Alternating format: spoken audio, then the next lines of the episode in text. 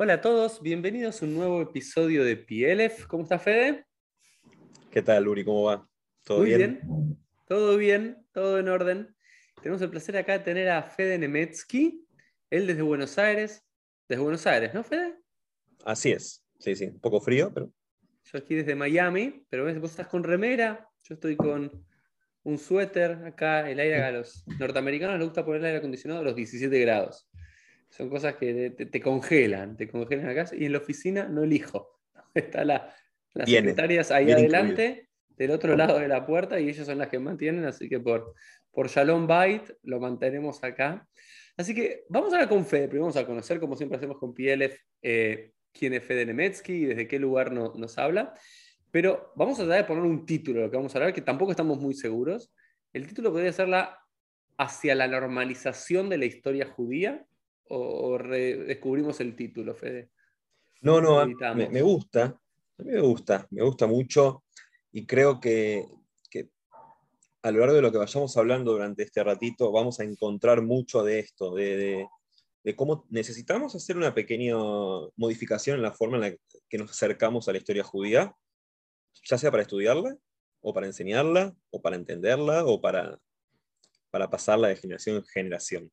Tenemos una forma milenaria, histórica, de siglos de, manejar la historia judía, que a mi forma de verlo, y veremos si a la, tuya, eh, pierde algunas o deja en el camino algunas, algunos componentes interesantes.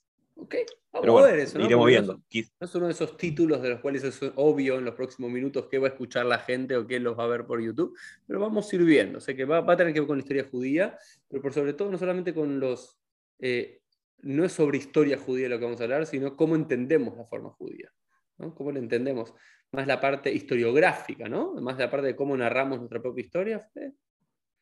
Claro, ¿cómo, cómo, cómo, la, cómo, la, cómo la vemos, cómo la percibimos? ¿O qué, cuáles son los mojones, los, los, puntos clave a través de los cuales nosotros nos anclamos a nuestra propia historia?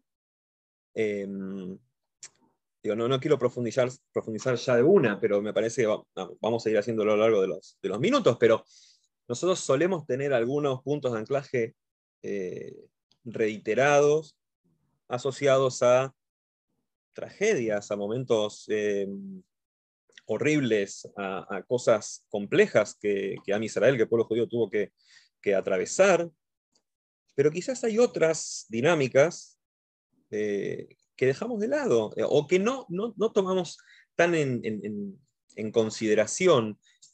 Y cuando yo tomo la palabra normalizar, la tomo desde la perspectiva de normalizarla en relación al resto de los relatos históricos del resto de los pueblos del mundo a lo largo de toda su historia. Digo, yo creo que debiéramos tender a estudiar y analizar nuestra propia historia, de la misma manera en la cual se analiza cualquier otra historia del mundo. Y nosotros, siendo parte de esa propia historia, nosotros siendo parte de esa, de esa historia que narramos, nos, nos regodeamos y estamos orgullosos de nuestra historia, de cómo nosotros somos hoy en día, digamos, la puntita de avanzada de esa historia milenaria. Bueno, y vos sentís que no lo hacemos, que hay otros pueblos que tienen una forma de narrar su historia diferente a la forma que tenemos nosotros.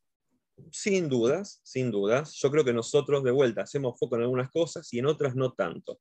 Ok, vamos a indagar en eso, pero primero, porque ya me metería en la conversación, pero yo ya te conozco, Fede, hace años. De vuelta, Fede, vos sos una de esas personas que no tengo la más mínima idea de dónde te conozco. Creo, creo que de Taglit. Si, si vos me decís, eh, creo que sí, de Taglit, pero no tengo idea exactamente qué año y en qué función, pero nos conocemos de Birthright. Pero contanos un poquito quién es Fede Nemetsky, eh, tu, historia familiar un poquito, comunitaria, dónde estás estudiando ahora haciendo tu doctorado, contanos un poquito. Bueno, como dijo Uri y, trajo a Taglit, soy una persona que en este momento vive en Buenos Aires y que, que puedo definirme como miembro activo eh, de la comunidad judía argentina y de todo lo que esté relacionado al judaísmo en el planeta. O sea, soy esas personas interesadas por, eh, por mi pueblo. Yo, quizás la intro que estuvimos eh, haciendo era como muy, no sé si académica, pero muy fría y rígida, pero yo también soy aquel que ve la historia de la forma en la que digo que quizás no habría que verla, el, que se, que se, el que se nubla con las historias y el que se ofende y enoja con, con esos mojones eh, difíciles de, de, digerir. Pero nada, eh, vivo en Buenos Aires, eh, hoy en día trabajo como director de estudios de un centro de formación docente, un profesorado. básicamente formamos Morim y Morot, que se llama AGNON, son dos institutos, AGNON y Melamed. Estoy haciendo una maestría y doctorado, que es un conjunto en diversidad cultural, con un foco en estudios judaicos y judeoamericanos, ese es el título formal, digamos. Estudios judaicos y judeoamericanos, porque hay una intención de relacionar todo lo que se, se, trabaje o se vea con lo que sucede en, en América Latina. Em, como dije, eh, plenamente identificado con, o, resalto mi identidad judía por, por, sobre muchas otras componentes de mi, de mi identidad. Eh, soy activamente, muy activo políticamente, comunitariamente, bueno, mucho, mucho por ese lado. Eh, y bueno, eh, todo lo que tenga que ver con historia y con la forma en la que se puede conocer a nuestro pueblo me, me resulta extremadamente interesante y relevante hoy. Maravilloso. Yo siempre cuento esta pequeña anécdota. Eh, el primer libro que le pedí a mi madre que me compre, eh, cuando tenía 13 años, fuimos a una librería, Villa del Parque, donde yo vivía, fue Sombras de Hitler. Y mi madre me lo compró. Y ahí arranqué a leer ese tipo de, de cosas. Un libro que hablaba sobre otra época. Pero ahí, ahí arranqué. Entonces, vamos a volver a, ahora después de esta introducción de quién sos y cuando presentamos así someramente el título, hacía una normalización de la historia judía, yo estaba pensando en el pedido que le hace el pueblo de Israel al profeta Shmuel pidiéndole un rey. ¿no? Estamos ahí al, final de la era de los, de los jueces, allá por el siglo XI, antes de la era común, si es que es histórico o no eso, hmm. eso es para otro podcast. Eh, pero en, el Tanaj aparece la idea, en la Biblia aparece la idea de que el pueblo le pide a Shmuel, queremos tener un rey como el resto de los pueblos. ¿no? Hay como una, una tensión en la propia historia judía, quizás lo disparamos de este lado, entre ser igual a otros pueblos ¿sí? y ser diferentes. Esta idea es amseculá, pueblo escogido, pueblo elegido, pueblo que elige. Después vemos las repercusiones eh, teológicas que puede llegar a tener esto o sociológicas, pero hay como esta tensión, ¿no? Queremos ser igual a los otros, por un lado, digamos, porque no queremos ser discriminados y es una de las grandes oportunidades que nos dio la modernidad, entrar en el mundo, entrar en las universidades, trabajar de lo que querramos trabajar, vivir donde querramos vivir, ¿no? dentro de las paredes del gueto, no pagar un impuesto especial por ser judío, pero eso viene aparejado de hacer una normalización.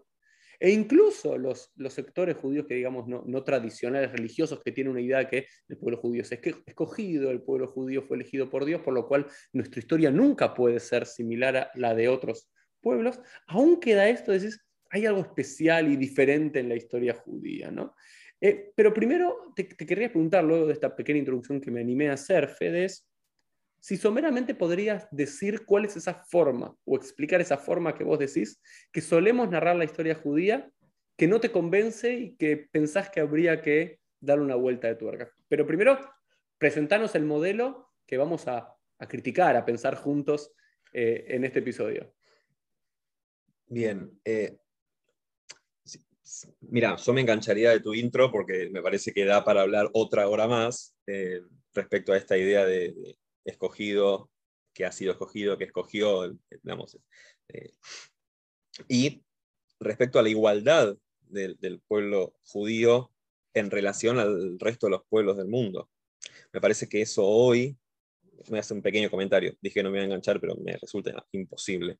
Eh, me parece que uno de, las, de, los, de los pedidos de, los de las últimas décadas era ese o es ese. Queremos ser uno más entre los demás, sin perder nuestra identidad y nuestra forma. Podemos extender eso hacia el Estado de Israel. Yo sé que tiene sus problemas y sus conflictos, esta extensión, ¿no? Em, digo, yo podría llegar a comprender a, quien, a quien no puede hacerla, Pero digo, uno de los reclamos en relación al Estado judío, al Estado de Israel, es que el Estado de Israel sea un Estado más entre todos los estados. Uno más. Yo no digo ni mejor ni peor. No, no, no pretendo ser mejor que nadie. Yo pretendo mejorarme. Yo mejorarme a mí mismo. Yo no quiero ser mejor que otro adrede a propósito. No quiero que otro sea malo, quiero que todos seamos mejores. Pero bueno, de vuelta, no quiero enganchar ahí y vamos al...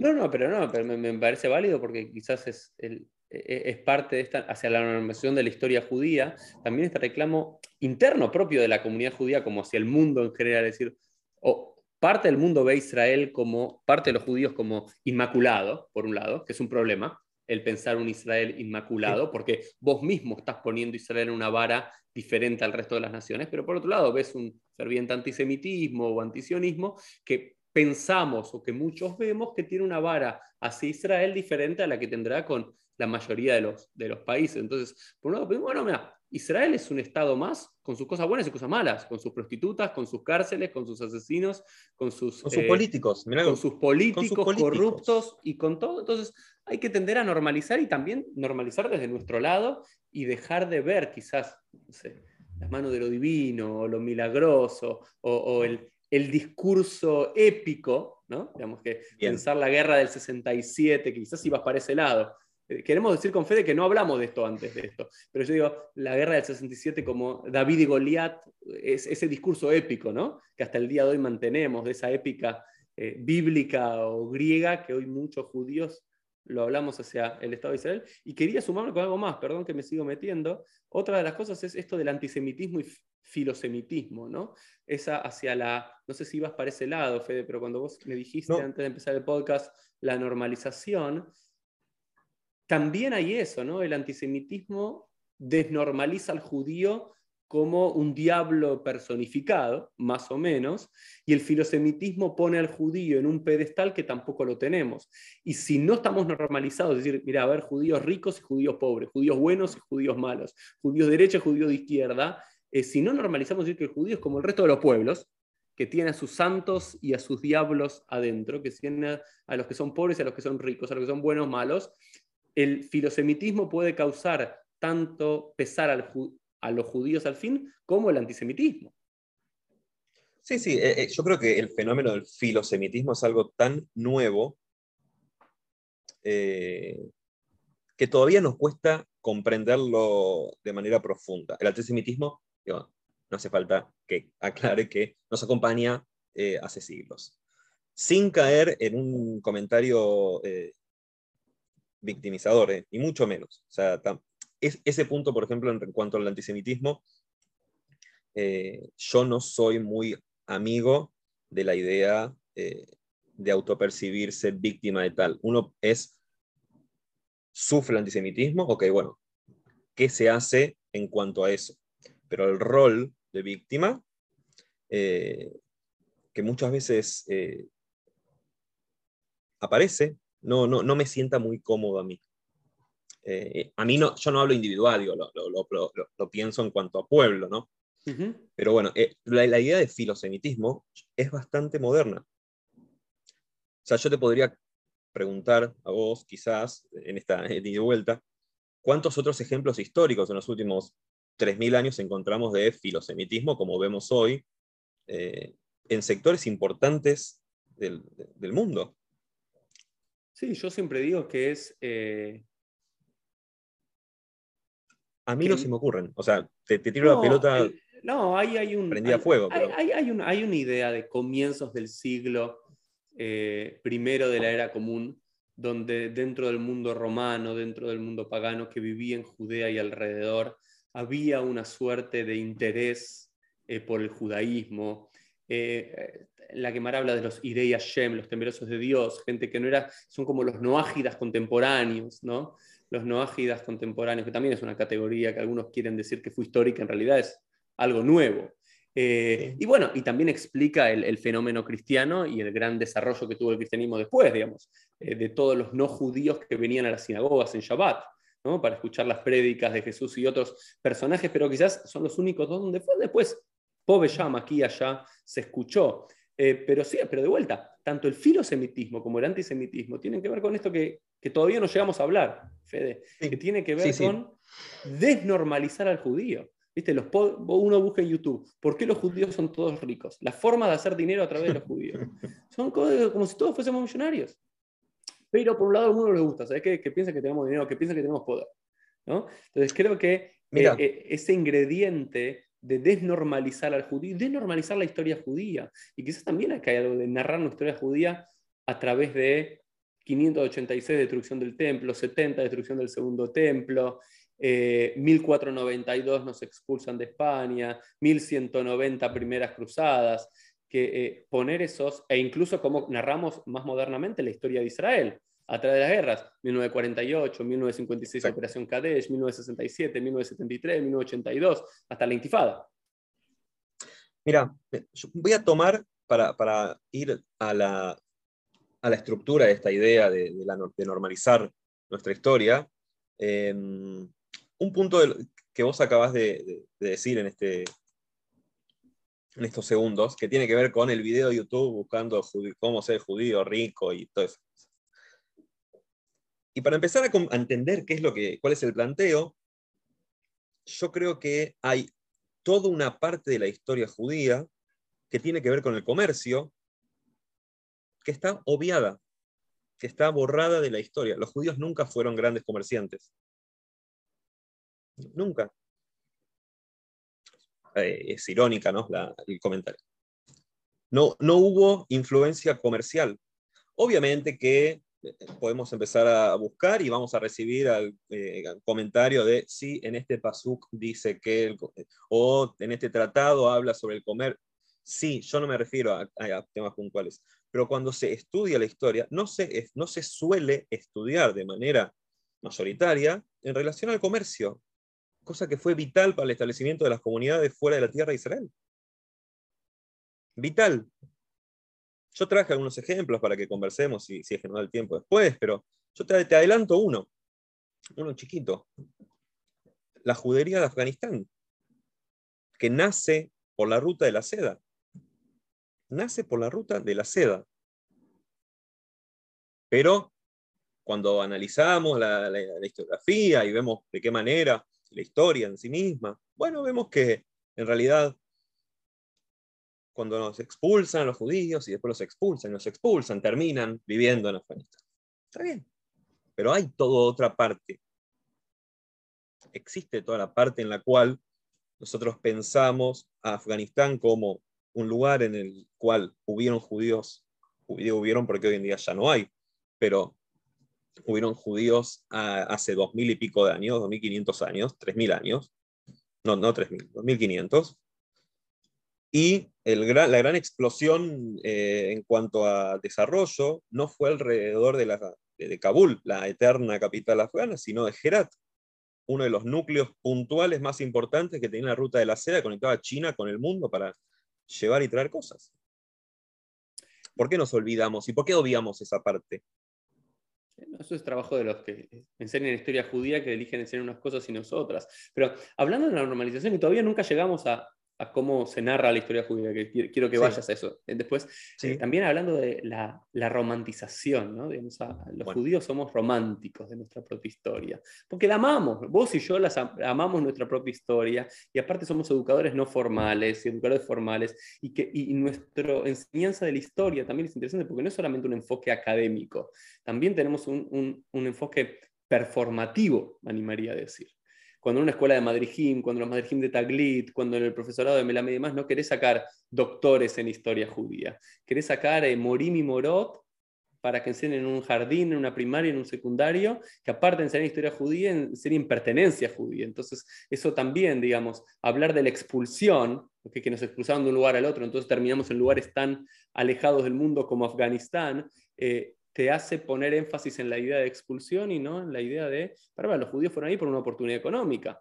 Y lo mismo podríamos decir las primeras comunidades en Italia, que no surgen porque nos expulsaron los, los, malditos romanos, que al parecer la historiografía habla que no eran tan malos como Hazal, como los rabinos en el Talmud mm. los, los, los, describen, ¿no es cierto? Eh, y que al parecer los judíos éramos mucho más rebeldes eh, y agresivos que lo que, lo que queremos ver, en parte también. Entonces, las primeras comunidades judías en Roma surgen, ¿por qué surgen? Bueno, porque había oportunidades económicas en Roma, una vez que Roma nos conquista, mandamos ahí gente para bancos, para cuestiones y demás, pero quería hablar de lo de Afganistán, que justo dijiste Afganistán, una comunidad, digo, cuando dijiste ya no hay más judíos en Afganistán, hace, no sé, dos años, ¿cuándo fue lo de Estados Unidos que se fue de Afganistán? Salió en todos los diarios del mundo la noticia de qué? Del último judío de Afganistán. Creo que es un ejemplo. al final no era el último. Ah, ok. Había ah, una más. no, ah, que se fue también. Ah, ya fe. La historia es, muy interesante. Eh, al final, el último judío que vos estabas hablando resultó ser un poco polémico también. eso es lo que iba a decir. Yo no sabía esta, de esta, esta última que también se fue, que había dos en la historia, pero que nosotros romantizamos y hubo campañas de donación para sacar al último judío, que el último judío no se quería ir. Pero y no, era que lo cuidaba la sinagoga y todo porque era un era Mesirut Nefesh, una entrega del alma. Hmm. Era un hombre que estaba separado de su mujer y no quería darle el get a su mujer y por eso no quería irse a Israel y tenía problemas de plata y gente que lo buscaba. Entonces era al final un tránfuga, llamémoslo, o digamos, no, no, no el padre judío ejemplar, eh, y, pero nosotros romantizamos todo eso. Y, y, escuché muchos que cuando yo creo que publiqué algo en Twitter, me, insultaron por eso. Porque también eso que, hay, hay, que hablar, ¿no?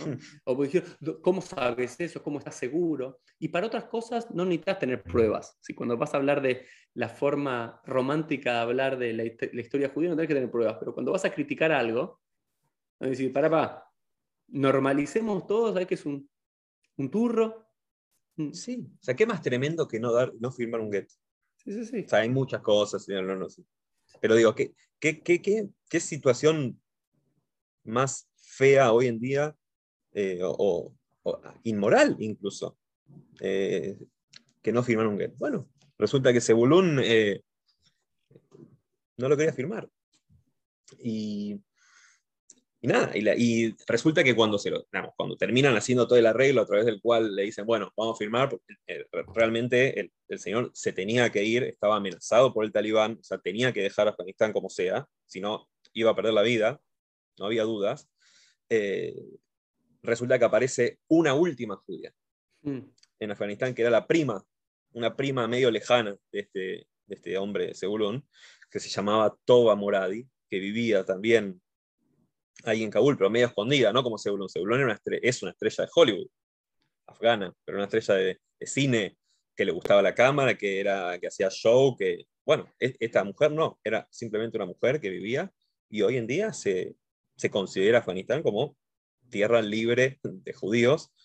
Em, pero bueno, pues la historia fue así. Ni hablar de el, que fue el tercer último judío, que era un vecino de, este Sebulún, que, no se llevaba bien se mataban. De hecho, terminaban, generalmente terminaban en la cárcel, pero no por judíos, sino por hacer lío en la calle, porque se, se, detestaban. Dos tipos viviendo en Kabul. Eso, ya es. Eso es divino. Eso es como el chiste ¿no? de la isla. Pero vamos ahora, después de media hora de programa, Dale. Fede, vamos. Ok. Sobre una pierna, ¿no? Como ese prospecto converso que le pregunta a Hillel Contame toda la Torah mientras estés parando una pierna. Hmm. Contame toda esta mirada de cómo vos sentís que es enseñada la historia judía que venimos a repensar Mira, yo creo que podemos eh, hacer el esfuerzo de resumirlo o de, recortarlo un poco para que sea breve, pero me parece que nosotros solemos hacer foco en tragedias, solemos hacer foco en situaciones adversas y voy a tomar a lo que vos dijiste hace unos minutos, en situaciones míticas, mágicas, eh, sobrenaturales y divinas. Esos son los, los, los, eh, los, puntos de anclaje que se suele tener. De vuelta, tragedias, dijiste, tragedias. Tragedias, situaciones adversas y situaciones míticas, mágicas, sobrenaturales, divinas, la, forma en la que cada uno quiera definirlo. No nos vamos a meter ahora en la forma en la que cada uno percibe esto, pero em, yo creo que todo o mucho de lo que tiene que ver con lo terrenal y con lo cotidiano es dejado de lado. Es dejado de lado. Y vuelvo al comercio. Vuelvo al comercio. Vuelvo, digo, por, ejemplo, de comercio tenemos un montón. O sea, no solo, yo traje Afganistán, pero eh, cuando vemos el, en la época de, David Amelech, ya había mercaderes eh, judíos dando vuelta eh, por Asia Central, por, por, por, Medio Oriente, por, la, por, la, península árabe. El comercio es un gran punto motor de la historia en general que no es tenido en cuenta las relaciones humanas. El, el sincretismo con los pueblos locales o con otras eh, culturas es visto como eh, el anticristo casi.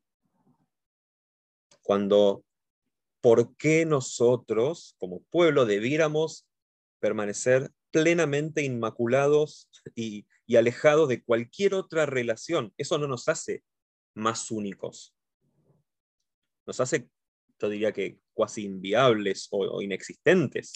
No, pero más allá, del, no, yo no tengo el problema teológico con cierta parte del mundo ultraortodoxo donde de eso hace una bandera y casi lo hace realidad, no sé. Eh, Kiryat Yoel acá en, el hmm. norte de, Nueva York, una colonia Sadmer. Eh, lo que tengo problema es que en la historia judía nunca se dio así, digamos, que es, que es una... Es, es hmm. una forma discursiva de hablar de la historia judía separatista, aislacionista y demás, que en la realidad no se da así, ¿no? Digamos, porque las contraposiciones del mundo ashkenazí, sefaradí y todas las subvertientes tienen que ver específicamente por eh, nuestros vecinos no judíos y todo lo que compartíamos con ellos y aprendíamos de ellos. Yo, yo en, lo que cuando vos me estábamos pensando hace unos días de qué íbamos a hablar y hablamos de la normalización de la historia judía, yo creo que, que ahí creo que la palabra central eh, tiene que ver con una lectura judía, que no sé si siempre fue así, o es producto del siglo XIX, una escuela historiográfica positivista alemana con un, hmm. eh, con un toque nacionalista romántico también, me animaría, me a decir, no, no sé si siempre fue así la historia judía que así no la contábamos, pero sí, sin lugar a dudas, ahí donde el antisemitismo tiene un lugar central. No hay relato de la historia judía en la cual el antisemitismo no sea el invitado central. Y, cuando algunos, y, creo, que, creo que uno de los problemas que tenemos en, ese, en esa historia que tratamos de enseñar performativa, donde claramente el antisemitismo y hablar del antisemitismo tiene un rol muy fuerte en generar una identidad propia de, unión, ¿no? Porque no hay nada que te una más que pensar que el de afuera es el enemigo, ¿no es cierto? Sí, eh, sí. Eh, pero me parece que es una forma, te interrumpo un segundo, me parece que es una forma simple ¿no? Simple y rápida, digamos, ágil. Sí, pero ¿quién la usa especialmente? ¿Quién la usa especialmente, digamos? Eh, o la utiliza el... Eh, hay que pensarlo, ¿no? ¿Quién la utiliza? ¿Quién su identidad judía, vamos a llamarla tradicionalista, ritualista o profunda en los textos o en la vivencia o en el, en el hebreo y demás, no está? Porque la forma más sencilla quizás y simple de generar unión y de sentido de pueblo es el otro nos quiere matar, el otro siempre nos odia. ¿Sí? Entonces, cuando, cuando no tengo mucho más para ofrecer, o cuando quiero hacer el golpe bajo, ¿no? y eso yo lo veo en muchos rabinos y colegas, ¿no? Eh, hay, hay, yo siempre digo que hay dos, dos elementos que muchos colegas míos, rabinos, los quiero, todos, no comparto, que utilizan mucho para el golpe bajo y generarse esa, esa emoción o ese amor inclaudicable por Israel en las prédicas y hablar de Israel como el milagro del siglo XX, o hablar de todos nosotros el antisemitismo, que son dos cosas que sabes que son lugares seguros. Pero de vuelta, digamos, son, son prédicas que te aseguran ganarte. Uno como rabino, ¿viste? a veces quieres algo más complejo, elegís algo más sencillo. Si yo hablar del control de armas en Estados Unidos, tengo la mitad de la comunidad que se me levanta y se va. En cambio hablo, los polacos no quisieron matar, o la izquierda, la izquierda es antisemita, me gano a todos. Entonces, son, son lugares sencillos para generar. Sí, es verdad. Y em, me parece que voy a usar Afganistán como ejemplo para ir conversando, aunque después podamos ir a otros lados, pero cuando hablamos de Afganistán, estamos hablando de 2.500 años de historia, en los cuales yo podría decirte que 2.300 fueron pacíficos. No, a ver, no estoy idealizando ni romantizando los conflictos que puede haber o que puede tener cualquier sociedad o comunidad judía en una sociedad islámica. No estoy diciendo eso. No estoy yendo a ese lugar fácil.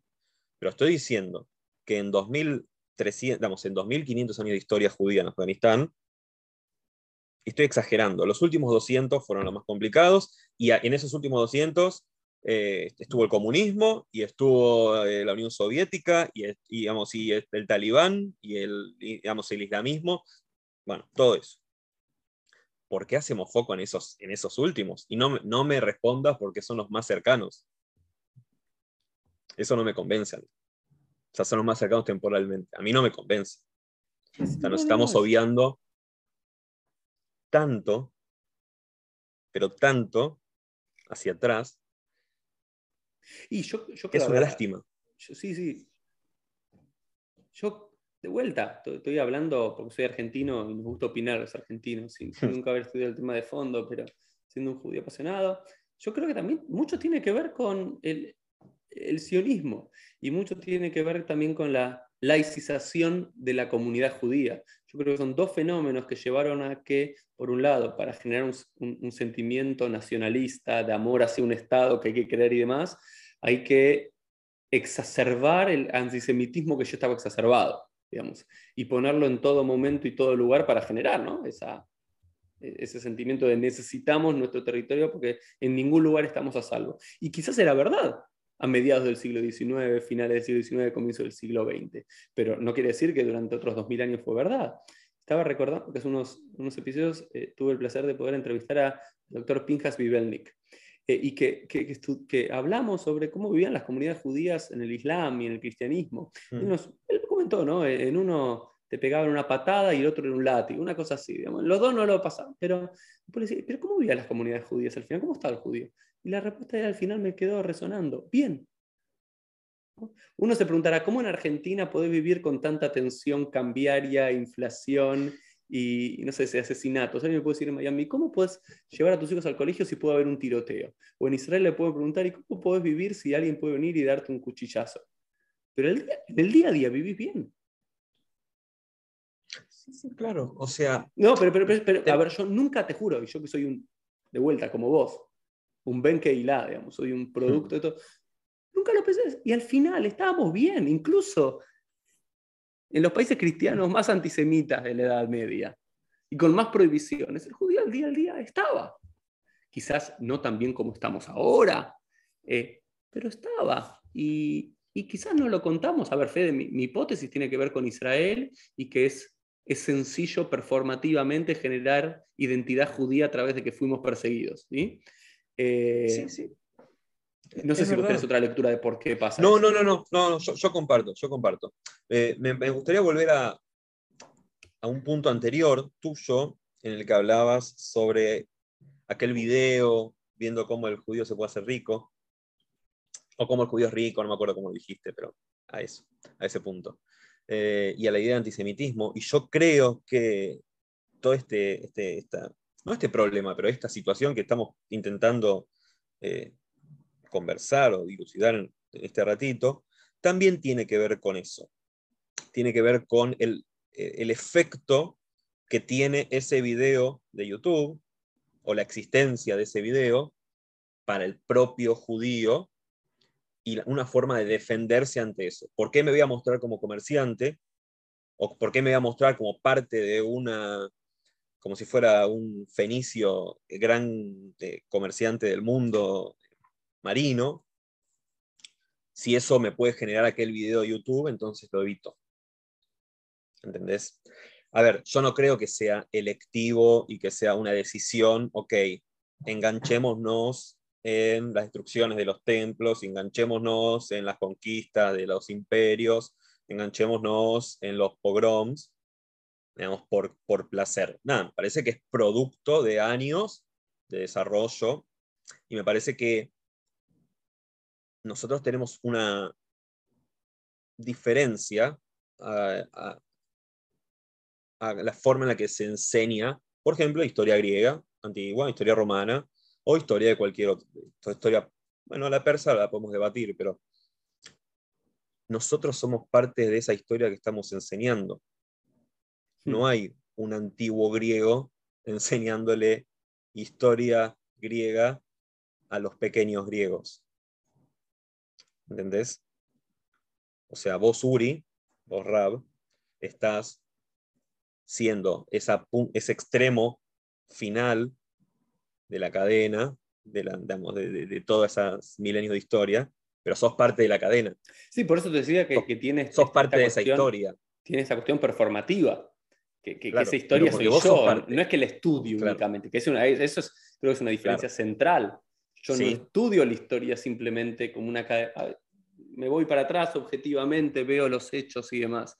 Eh, primero que soy yo y yo la siento como propia, porque aparte son mis padres, mis abuelos, mi todo. Eh, mis antepasados hace 500 o 1000 años, soy yo porque sigo estando, en otros pueblos no pasa eso. Pero por otro lado, también yo quiero generar algo con esa historia. Generalmente el profesor de la universidad no es que quiere generar pasión y sentido de pertenencia cuando nos, nos cuentan la historia. Quizás interesante, ¿no? Comparándola no tanto con eso, sino con cómo es historia, nosotros como argentinos, cómo nos cuentan la historia argentina. Porque ahí sí que hay una diferencia, porque ahí sí también tiene un trabajo performativo. Sí, no con el mundo por eso, por ejemplo, Por eso, por ejemplo, eh, los actos escolares están absolutamente normados y arreglados. Y la bandera tiene que estar así y se tiene que cantar este himno en cada uno de los actos, porque es parte de esa enseñanza performativa que vos hablás. No sé si vos estabas al tanto de esto, pero en, en Argentina los actos escolares para algunas fechas patrias deben ser de tal o cual manera. Yo no creo que las escuelas judías lo cumplan mucho, pero... Bueno, eh, eso, eso, yo, eh, eso. Eh, mientras no tengan una supervisión en el momento exacto en el que están haciendo el acto, pero hay formas exactas, regladas de hacer los actos. Y eso tiene que ver con esta forma performativa de eh, enseñar de manera práctica, digamos, la historia propia. propia de aquel argentino, como vos y como yo, que, está, que la está aprendiendo mientras está creciendo. Claro, a Nerón, a Julio César, a Cleopatra no los tenemos que idealizar, los estudiamos en un libro de historia, pero Belgrano, San Martín y, todo eso todavía tienen ese carácter mítico para el argentino. Entonces, quizás la... Porque reflejan en la actualidad. Claro, pero me, animo a decir que, el gran...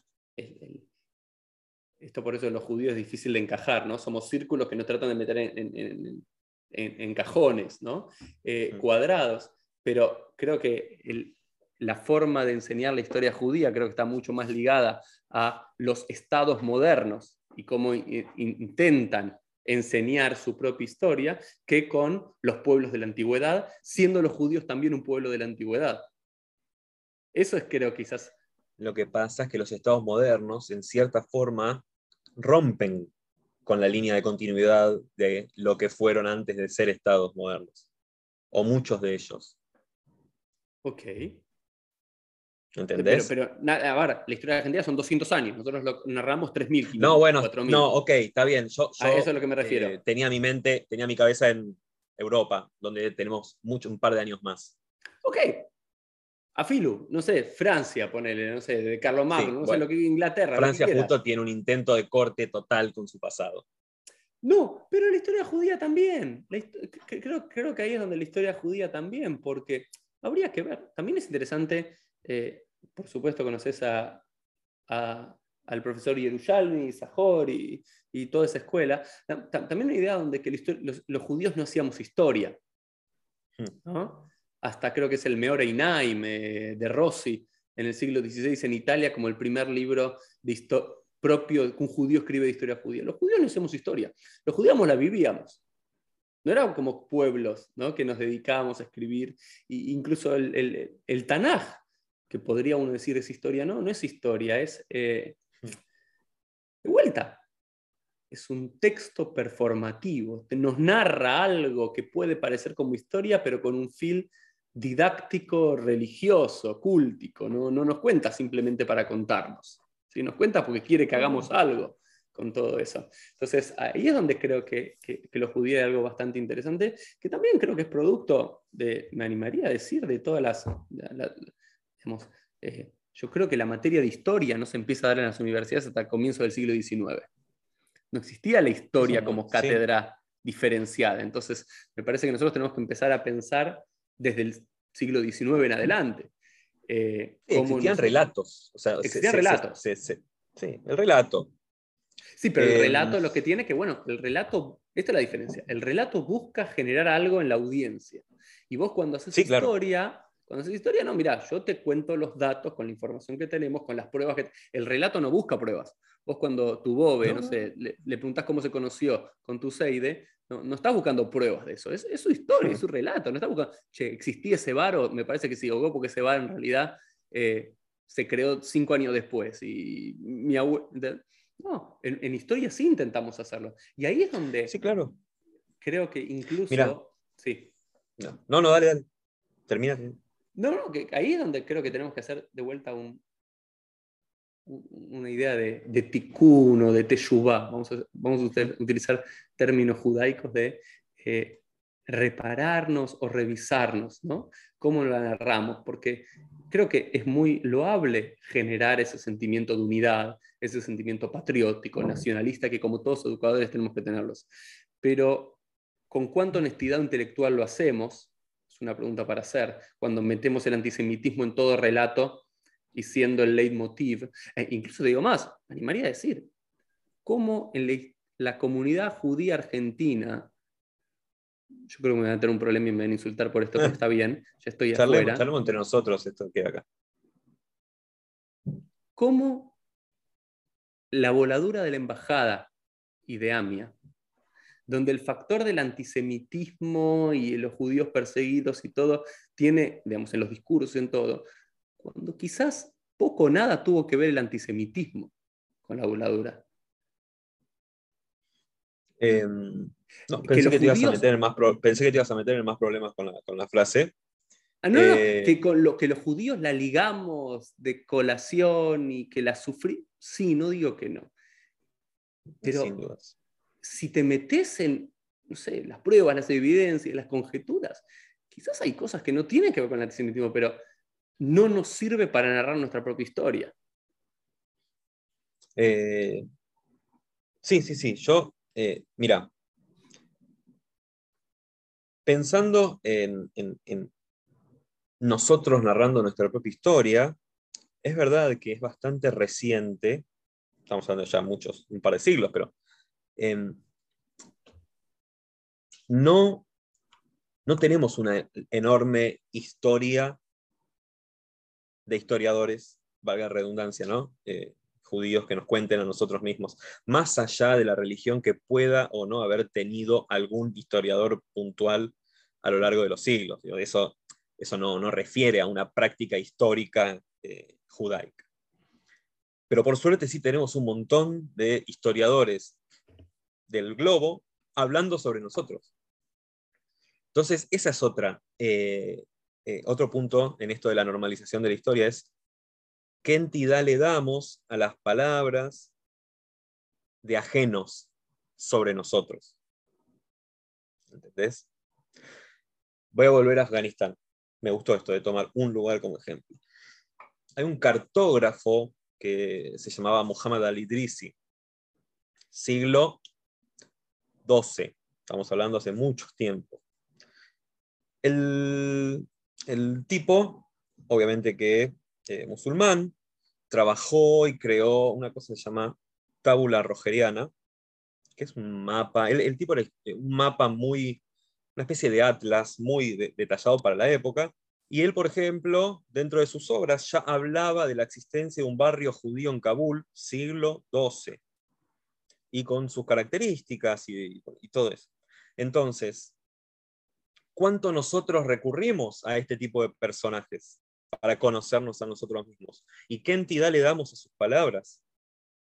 Si nosotros no tenemos una eh, eh, cultura histórica extensísima de, historiadores, autohistoriadores, si existe la palabra, salgamos a buscar lo que, dice, lo que dijeron de nosotros, sin, sin temor a esas palabras.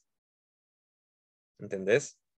Yo no sé cuántos utilizan o toman esas fuentes como, como válidas o como, o como como propias. como y te puedo nombrar otro, otro, otros, otros, otros ejemplos.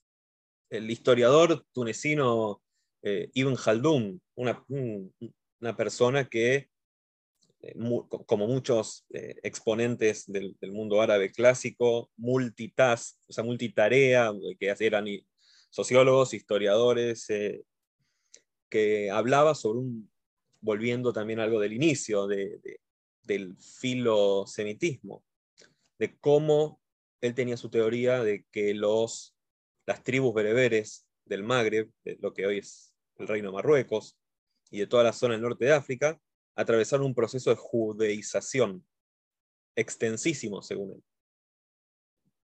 Bueno, está bien, es parte de la historia también. Después hubo otro historiador judío también que derribó un poco su teoría con, pruebas. Eh, interesantísima discusión que es extemporánea, por supuesto, ¿no? Porque estamos hablando de un historiador de, este siglo contra un, historiador del siglo XII. Eh, Pero nada, ahí tenemos más fuentes, más que hablan sobre nosotros. Démosles más entidad. Escuchémoslo. No solo Josefo Flavio. Está Josefo Flavio, está bien buenísimo. Hay muchos más. Y tengo una pregunta, Fede. Si vos tendrías que, porque al final y al cabo termina todo en programas de estudio, ¿no? Eh, ah, todos, los que pasamos por, la comunidad judía argentina, creo, todos conocemos los libros de seis colores de Krell, ¿no? Hmm. De, de, Ort. Los de, los de Ort, claro. Los de Ort. Historia del pueblo de Israel, 1, 2, 3, 4, 5. ¿Cómo se llama el profesor? Yehuda Krell. No me acuerdo, pero me acuerdo que, uno era blanco y rojo. Yehuda Krell, sí, yo lo tuve en el seminario, muy bueno y demás. Al final, bueno, están bárbaros, ¿eh? los digo, están bárbaros, están online, vayan, búsquenlos, están muy buenos. Sí. Vos, como, pues decir, ok, está bien, sí, siempre una crítica tiene que tener una cuestión constructiva. ¿no? ok, lo narramos a través de destrucciones del templo, antisemitismo, cruzadas, expulsiones, etc. ¿Cómo la narrarías vos? ¿Cuáles serían otros, otros puntos? Ahora te pongo a vos en la cuerda, ¿no? Porque, ¿Cuáles son esos puntos eh, que vos pondrías como principales? Mira, yo voy a traer a alguien que justo conversábamos antes de arrancar, que vos conocés, que es Diego Chama, que él es arqueólogo y obviamente que docente de historia judía. Y él tiene una perspectiva y una forma muy interesante, 100% eh, abrazada a la arqueología. Entonces, las evidencias, las pruebas, eh, el día a día, la cotidianeidad, me parece que eh, él logra darle un, enfoque a la enseñanza de historia judía diferente, distinto. Hmm. Salir de esa sucesión, si, si, uno agarra una línea del tiempo de cualquier, creo que en alguno de estos libros que veníamos hablando, tienen que estar estas líneas del tiempo tradicionales de las escuelas judías del mundo, ¿no? las que todos teníamos ahí, yo las tenía en Pardés, ahí en el header de Madrid de qué pasaba en el mundo, qué pasaba en la tierra de Israel, qué pasaba en las comunidades judías del mundo. Clásico. Bueno, las marcas en, esos, en esas líneas del tiempo en general solían ser bastante, bastante eh, malas, ¿no? no, no, veíamos pocas eh, cositas y todas las cosas buenas que veíamos eh, estaban, digamos, en el siglo XX y relacionadas con, obviamente, post-Shoah, post-creación del Estado de Israel. Hay mucho más de la historia. Pero tenemos que nosotros también lograr salir de esa, esa sucesión de hechos trágicos que existieron. Yo no estoy diciendo que no hayan existido, ni los estoy minimizando. esto me parece que tiene que quedar en claro. Yo no estoy diciendo ni que el decreto de la Alhambra no haya existido, que no haya habido expulsión o que haya sido algo, algo más entre... Fue tremendo y fue gravísimo y fue horrible y fue injusto y, muchas otras cosas. ¿Está bien? Pero, por ejemplo, eh, bueno, el ejemplo que iba a dar en realidad es medio, medio malo, pero lo voy a dar igual. Eh, lo que pasó post-expulsión, que es todo el desarrollo del, digamos, del mundo eh, sefaradí en gran parte de Medio Oriente. Bueno, eh, también podemos hacer foco en eso. Yo creo que siempre. Justamente, digo, es malo el ejemplo porque, digamos, Sefarad es algo que se estudia. No, no es, no es algo que no se suele estudiar. No, quizás de vuelta, me parece que en cada, digamos, creo que, ok, si en una clase de historia judía hablamos, la mayoría hablamos de, los, los judíos se asientan en el año 711 en la península ibérica, o ya había algunos judíos, pero la mayoría de los judíos van con todos los musulmanes en la conquista y demás. Y después hablamos media clase de la edad de oro judía, donde Ibn Shaprut, hablamos de, del Rambam de Ibn Estra, de un poquito así, y después seguimos por otro. Y después hablamos de la expulsión y cómo nos expulsan todos. Quizás darle más lugar a, a los momentos, de, vuelta, al desarrollo cultural, a lo positivo. Pero de vuelta, a ver, creo que tenemos una tarea que es, es, que, es difícil, si quiero ser sincero con esa dificultad, porque por un lado, la narración mítica de todos nos odiaron, somos los más perseguidos del mundo, también es eso, ¿no? Es, esa, las Olimpiadas que normalmente los judíos hmm. solemos tener con discusiones con otros, ¿quiénes somos los que sufrimos más en el mundo? No, no hablemos de los armenios porque nuestro genocidio fue eh, peor, no hablemos de los, los eh, los nativos de América Latina porque nosotros la pasamos peor con los cristianos, o no hablemos de otras minorías étnicas porque nosotros la sufrimos más y que nuestra Shoah fue peor a, a todas las otras... Eh, y una y otra vez, ¿no es cierto? ¿no? nos hablen del dolor porque nosotros nos, nos golpearon más. Sabemos lo que es. ¿no? Sabemos lo que es. Eso. Por un lado, ok, eh, pero por otro lado también hay un peligro en, en, creo yo, ¿no? en narrar toda la otra parte como la mítica positiva, ¿no? Porque creo que tenés estos dos vectores, ¿no? Todos nos persiguieron, nos echaron de uno y otro y demás, o eh, los judíos siempre salimos victoriosos y mejores y fuimos, tuvimos los mejores las mejores luces de la Edad Media del mundo musulmán aprendieron de los judíos y no al revés, y los cristianos, los únicos que tenían luz y razón y sentido común en el mundo cristiano medieval eran los judíos, y los mejores artistas y filósofos de Alemania o de Francia del siglo XIX eran judíos. También tenemos la otra pata, ¿no? A veces los judíos somos un poco eclécticos. O somos los que, los, los que peores pasamos de la historia, o somos los meses en todas las disciplinas y eso explica el 23% de premio Nobel judío. bueno, mira, dos comentarios respecto a eso. Yo soy un eh, crítico de ese listado de los premios Nobel judíos y, todos sus parecidos eh, en cuanto a... Yo, también, te, te diste cuenta, pero... No, no, está claro, está claro, pero lo quiero dejar en claro. Eh, no, tiene ningún tipo de... no sé ni cómo abordarlo de una manera seria para, desestimarlo. Em, pero el agregado que yo hago lo que vos diciendo es este. Yo no digo de saltar del carril de la tragedia al carril de la victoria, sino que el proceso tiene que incluir ambos carriles.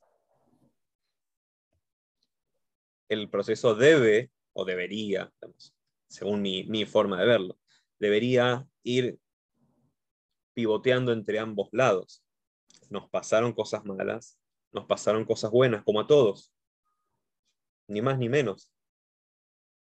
Después nos pasaron otras cosas malas. Y después tuvimos dos mil años de bonanza en Marruecos. Y después eh, tuvimos que liquidar o, anular o quedarnos sin ningún judío en Libia. Bueno, la vida de nuestra historia nos tocó esta. Uno, no, uno puede decir, sí, puede forjar la historia. Sí, es verdad, pero hay parte de la historia que bueno, está, toca. Hay, hay, parte, hay destino divino o destino. Ah, la historia toca a veces también. Bueno, tocó esto. Podemos llorar, podemos quejarnos. Ah, bueno, nos tocó, nos tocó esto. Yo digo, para sumar un ejemplo más, saliendo de Afganistán un poquito, Siria, hace poco leí un libro muy específico de la comunidad judía de Siria de 1840 a 1875. ¿no? Y dije, ¿por qué caso el autor habla de este periodo y por qué yo fui a leer eso? ¿no? Digamos, tanta cosa, ¿por qué terminé leyendo eso? Y era interesante, pero al final terminó hablando de mi propia historia, eh, para explicar por qué la emigración de la mayoría de los judíos alepinos o damasquinos, ¿no? Eh, y primero para explicar que no existía el sentimiento de judería siria, ¿no? Eran alepinos o damasquinos y eran independientes. Hoy en día por fuera somos todos uno, lo mismo, sefarades todo, ¿no? Estaban todos divididos por dentro. Pero no, muy simplemente, 1875 el Estado sirio quiebra absolutamente, digamos, se declara en bancarrota, porque creo que justo estaban abriendo el canal de Suez, entonces todas las exportaciones e importaciones empezaron a pasar por Egipto, y la mayoría de los judíos que comerciaban o eh, le prestaban dinero al Estado quedan en bancarrota o pierden toda posibilidad. Entonces van a buscar al Nuevo Mundo y hablan que se van a Nueva York, que se van a la Argentina. Y pocos años después llega mi familia a la Argentina. ¿No? Eh, entonces, no, y no tiene que ver con el antisemitismo, no, el libelo de sangre, eh, los libelos de, Damasco. Y, no, tenía que ver simplemente, como decís vos, creo que, que también creo que es uno de los factores centrales, que a veces nos olvidamos, ¿no? De esta escuela marxista de hablar de, de, que, creo que, en ese punto hay un... No, tiene que ver con la estructura. La estructura al final del día es lo económico.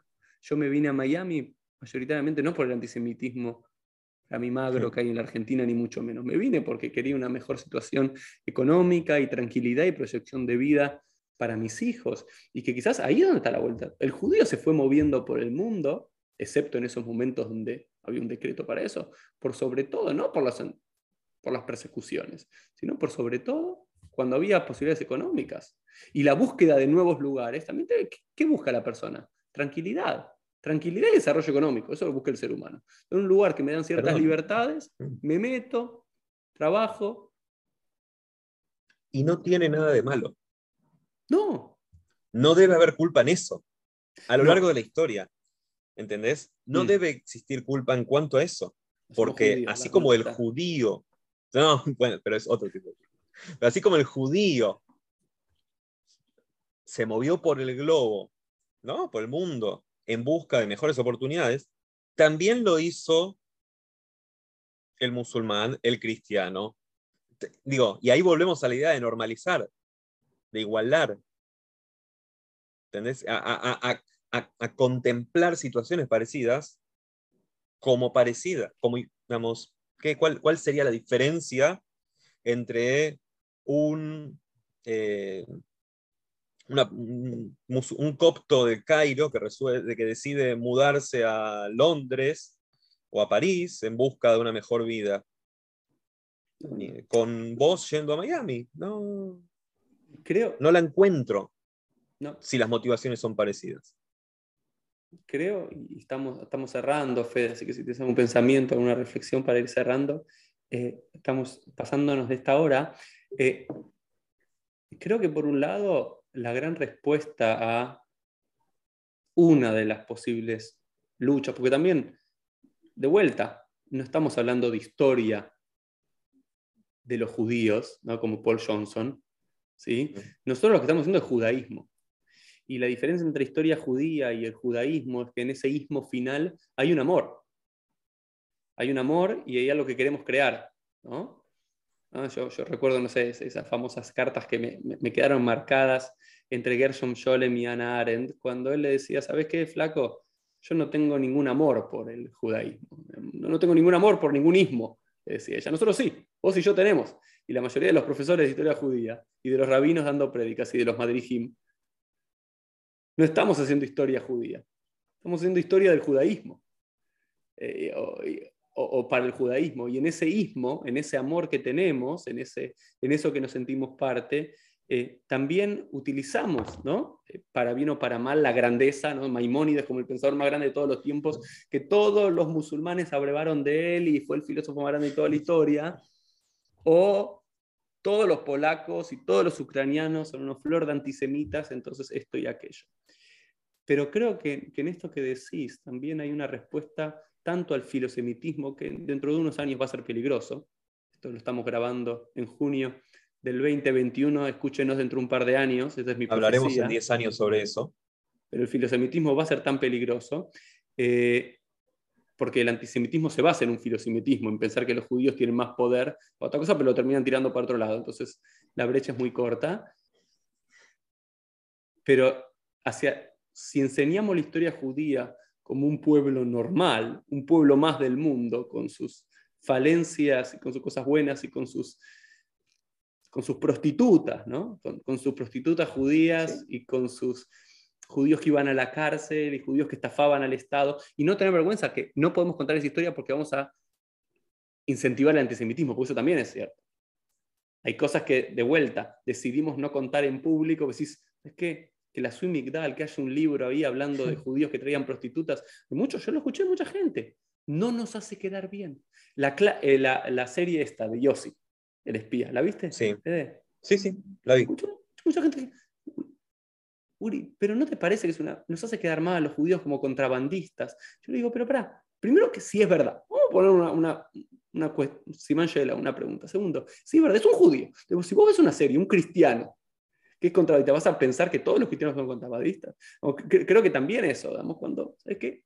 Y la contamos así simple, con todo eso. Me parece que ayudamos a, o si hablamos de que la mayoría de los judíos durante toda la historia fuimos pobres y muy pobres, Sí, sí, sí, sí, sí. Como que él, decía, el, libro que leía, el 80% de los judíos en Damasco eran pobres.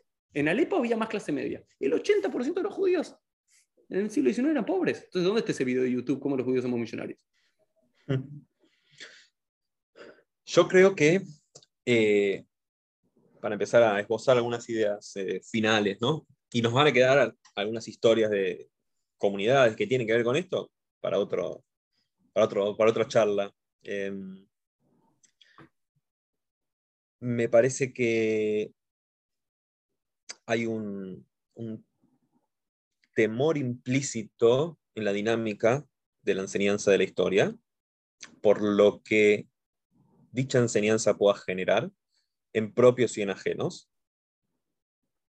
Sé que puede sonar medio hostil el comentario, pero bueno, cada uno hace sus comentarios eh, sabiendo lo que puede, lo que pueden, cómo se pueden percibir.